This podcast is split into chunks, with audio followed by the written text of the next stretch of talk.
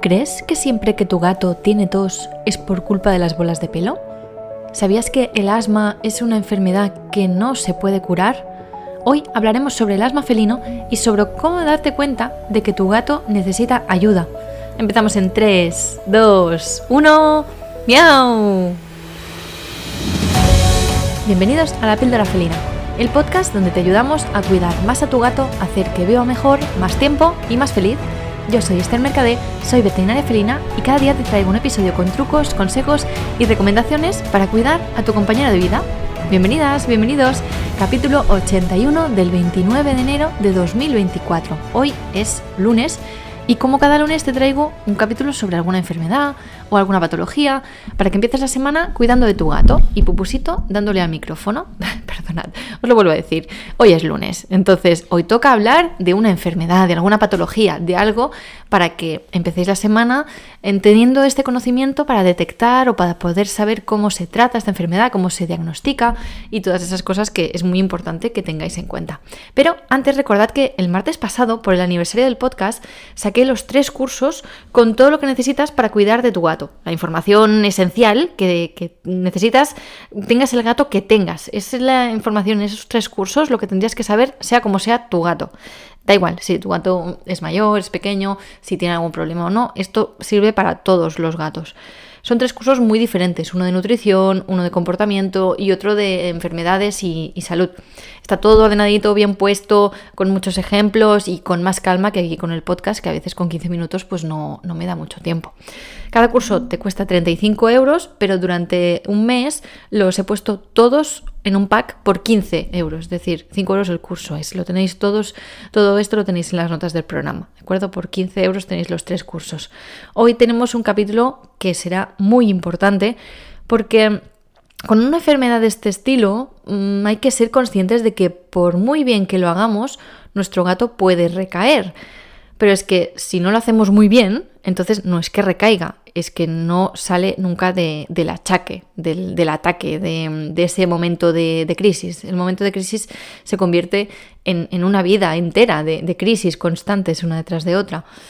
Para que te hagas una idea de lo que hablaremos hoy, te explico cómo va a ir el capítulo. Primero, hablaremos de lo que es la tos y de por qué es muy normal confundirla con bolas de pelo.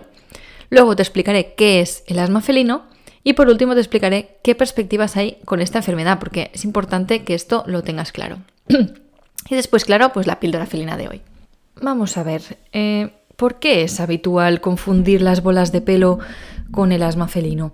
Bueno, primero porque empiezan sin motivo aparente, ¿no? las, dos, las dos cosas son cosas que no llevan tiempo. Normalmente el primer achaque de asma es algo que, como que sorprende. Entonces empiezan como sin un motivo aparente, no es que estuviera comiendo y se haya atragantado o alguna así, o alguna cosa así, o tiene mocos o algo, sino que parece que no tengan ningún motivo. Además, pues el gato está bien de salud, no tiene ningún, problema, no hay mucosidad y al principio es algo que pasa, que pasa, pasa, no, no pasa nada, que algo que no pasa, mm, pues que pasa muy de vez en cuando, como que mm, uno al mes uno, también es verdad que, claro, lo que a mí me comenta mucha gente es que una vez al mes que yo haya visto. Y esta coletilla de la frase es muy habitual en, claro, en estas situaciones, en, veterinaria y en medicina felina aún más. El gato pasa muchas horas solo, o aunque no esté solo en casa, pero que no lo estamos mirando fijamente. Entonces, en esos casos, mm, no sabemos exactamente cuántas veces tose al día. Pues bueno, de las horas que estamos en casa, lo hemos visto que ha tosido una vez a la semana, por ejemplo, pero igual lo hemos visto porque era fin de semana y coincidía que estábamos más en casa, pero igual cada día mm, nuestro gatito a las 12 del mediodía tiene tos y nadie, no, hay nadie en casa. Entonces es habitual que confundamos el asma con las bolas de pelo, por eso que os decía, porque no hay un motivo, no hay mucosidad, no hay ningún problema, pasa muy de vez en cuando y además el cuerpo, tal como pone en la posición para, para toser, puede ser similar. Si, no estás acostumbrado a ver a tu gato con asma o a tu gato vomitar bolas de pelo, puedes decir, ostras, esto parece lo que me han dicho o una vez que vomitó bolas de pelo estaba así. Así que se puede confundir bastante la posición que tiene tu gato cuando le pasa esto. ¿Cómo podemos diferenciarlo? Vamos a ver un par de pistas para diferenciarlo. Bien, La primera que, os diría es que os fijarais muy bien en la respiración, en cómo respira vuestro gato cuando le ha dado un ataque. Antes, después, sobre todo después, porque antes del ataque puede ser que no lo veáis, pero la respiración será diferente. En un gato que tiene asma veremos una respiración más agitada que un gato que simplemente vomita una bola de pelo y antes y después está tan pichi, está perfecto. En cambio, cuando hay asma, la respiración después suele ser como más acelerada. Y cuando vemos que hay tos, otra pista, otra diferencia entre la tos de asma y la tos de una bola de pelo, es que cuando hay tos por culpa del asma o por cualquier otro problema respiratorio, por una bronquitis o algo así, la respiración, esta respiración que vemos, es que es superficial. Además de ser más acelerada, es como que no hacen, no cogen tanto aire y sueltan tanto aire, ¿no? Si tú te dicen, coge mucho aire, se te hinchan los pulmones, se te hincha hasta el abdomen y cuando vacías, te quedas ahí como súper sílfides. En cambio, cuando hay una respiración superficial, cuando tenemos, por ejemplo, ansiedad, estás respirando, ahora lo voy a imitar ahora, como, ¿no? Como con mucha rapidez. Esto hace que no respires bien, que te puedas marear porque no te llega oxígeno en los pulmones bien y por otro lado es consecuencia también de todo este problema de que hay algo allí en los bronquios, no es culpa de una bola de pelo. Así que una pista para diferenciar las bolas de pelo de la tos de asma es que cuando tengamos asma felino la respiración será más rápida y más superficial, más mm, como que no, no, contraen y expanden tanto el tórax. Esto serían unas, un par de diferencias que podéis ver en vuestro gato. Pero ¿qué es el asma felino? Llevamos ya seis minutos hablando de asma felino. ¿Qué es el asma felino? Pues el asma felino, para explicarlo sin ningún dibujo, que a mí me gustan mucho los dibujos, pero poderlo explicar así, nos tendríamos que imaginar que los, los pulmones se inflaman, tienen una inflamación y entonces se vuelven más estrechos. Es como si tuviéramos un, túnel que las paredes están, no sé, están haciendo obras en las paredes del túnel con los andamios y todo, con lo cual el túnel se vuelve más estrecho y ya solo es un carril para los coches. Pues estos bronquios, estos bronquiolos, todo el árbol pulmonar se vuelve más estrecho. ¿Y qué pasa con esto? Pues que cuesta más que pase el aire por allí. Y este asma felino es muy similar a la sensación de ahogo que tienen las personas que tienen asma también. Así que nos tendríamos que imaginar como un túnel en el que por algún motivo hay más, se, se ha puesto más estrecho el camino y en lugar de ser un túnel que había antes dos carriles, pues solo hay un carril, con lo cual habrá más... Si son dos carriles del mismo sentido, pues tendremos que ir más lentos. Y si son en dos sentidos, pues primero van a pasar unos y otros y luego otros. Y en este caso es como los pulmones que se hacen más estrechos y el aire le cuesta, le cuesta bastante más pasar. ¿Cuáles son las causas de este asma felino? Bueno, mm, básicamente como que tendríamos dos grandes causas. Una podría ser una alergia, alergia a cosas que no deberían dar alergia. Y en lugar de que yo tengo alergia y me da por que me pica la piel o tengo intolerancia a algún alimento y tengo diarreas, pues en ese caso da una reacción alérgica pulmonar en el sistema respiratorio.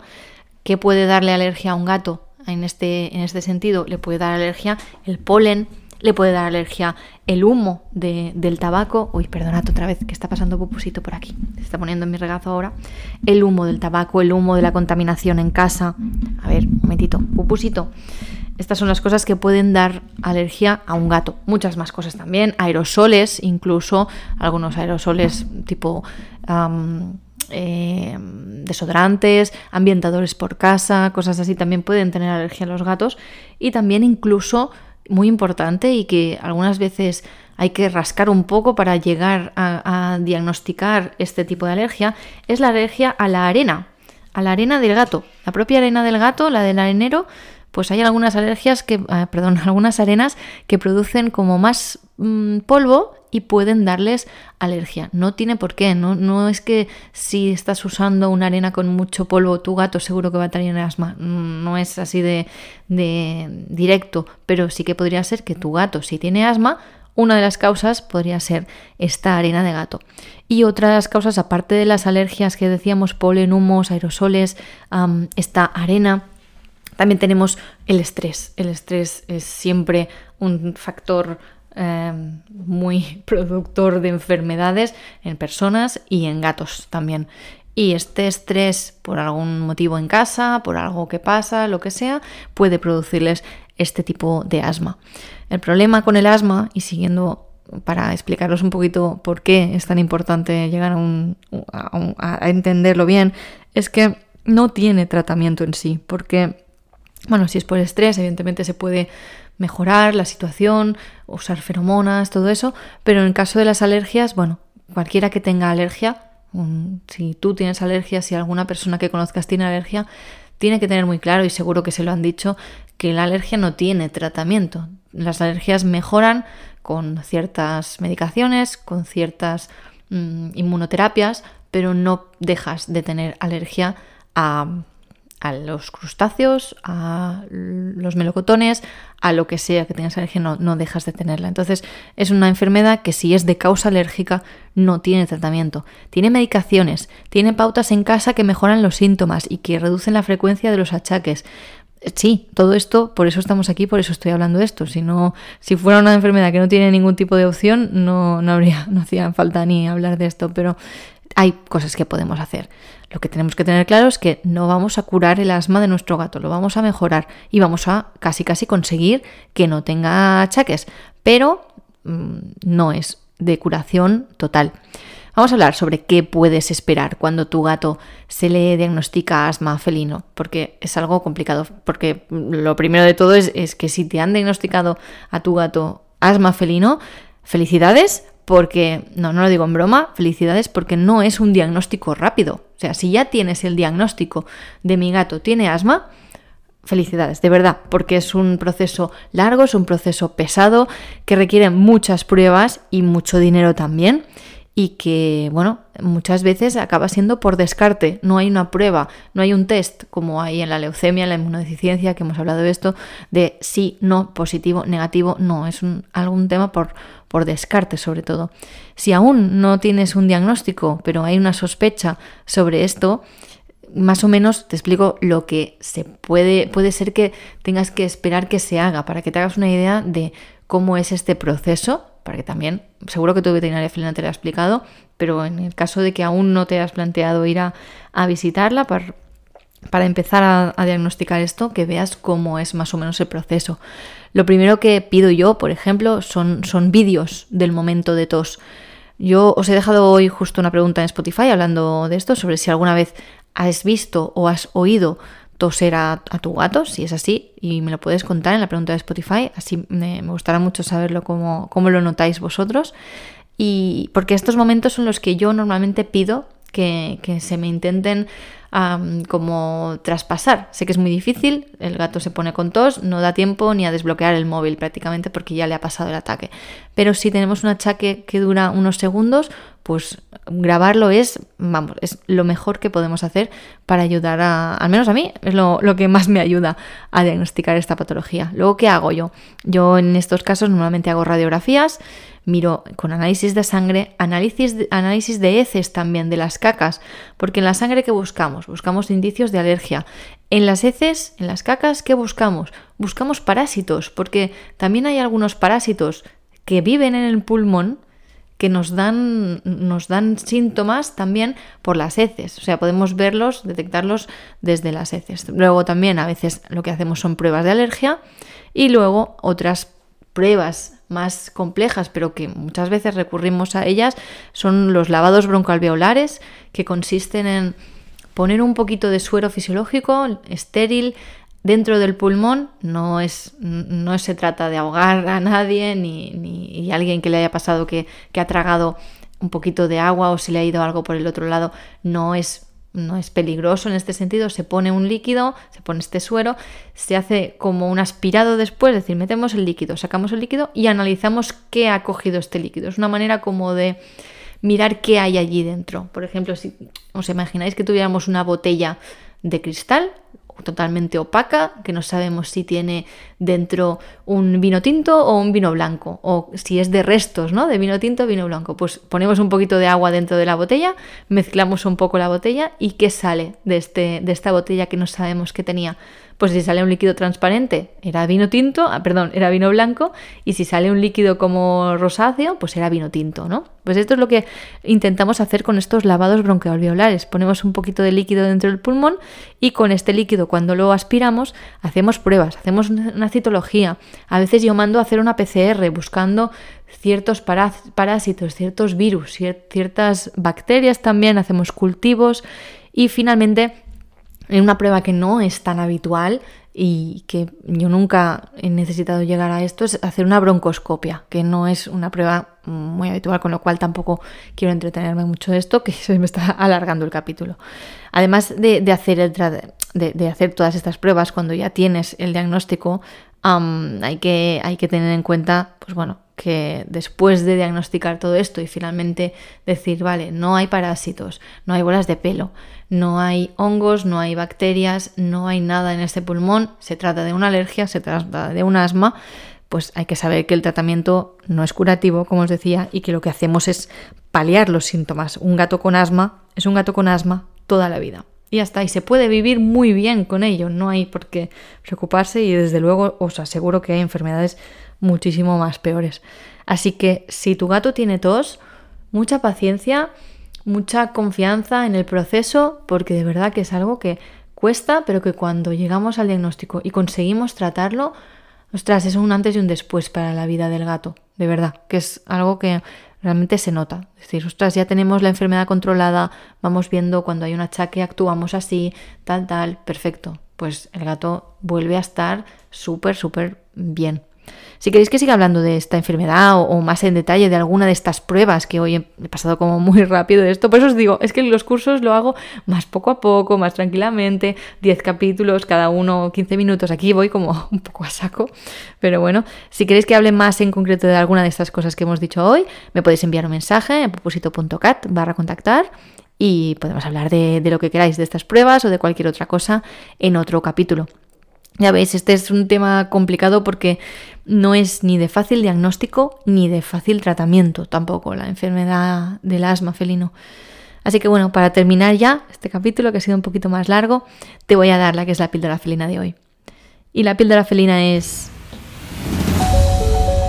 Ayuda a tu gato a respirar más tranquilo en los momentos de tos, simplemente estando tú también tranquila y siempre a su lado. Recordad que cada mes sorteo una asesoría felina conmigo, que solo tenéis que entrar en la newsletter. Lo tenéis todo en las notas del programa y allí tenéis también el curso gratuito Entiende tu gato en 7 días. Gracias por dejar 5 estrellas en Spotify, en iTunes y por estar aquí cada día, porque me encanta que sigáis los capítulos y que, os gusten mucho, que me escribís y me decís que hay capítulos que, realmente os han hecho avanzar en el cuidado y en la salud de vuestro gato. Y sobre todo muchas gracias de verdad a los que os estéis apuntando a los cursos, porque esto es lo que hace que, el refugio para gatos Mesipusilán sea sostenible y que pueda seguir ayudando a más gatos. Un abrazo, un toquecito de nariz y nos vemos mañana martes que hablaremos sobre cómo hacer que tu gato esté aún más sano. Adiós.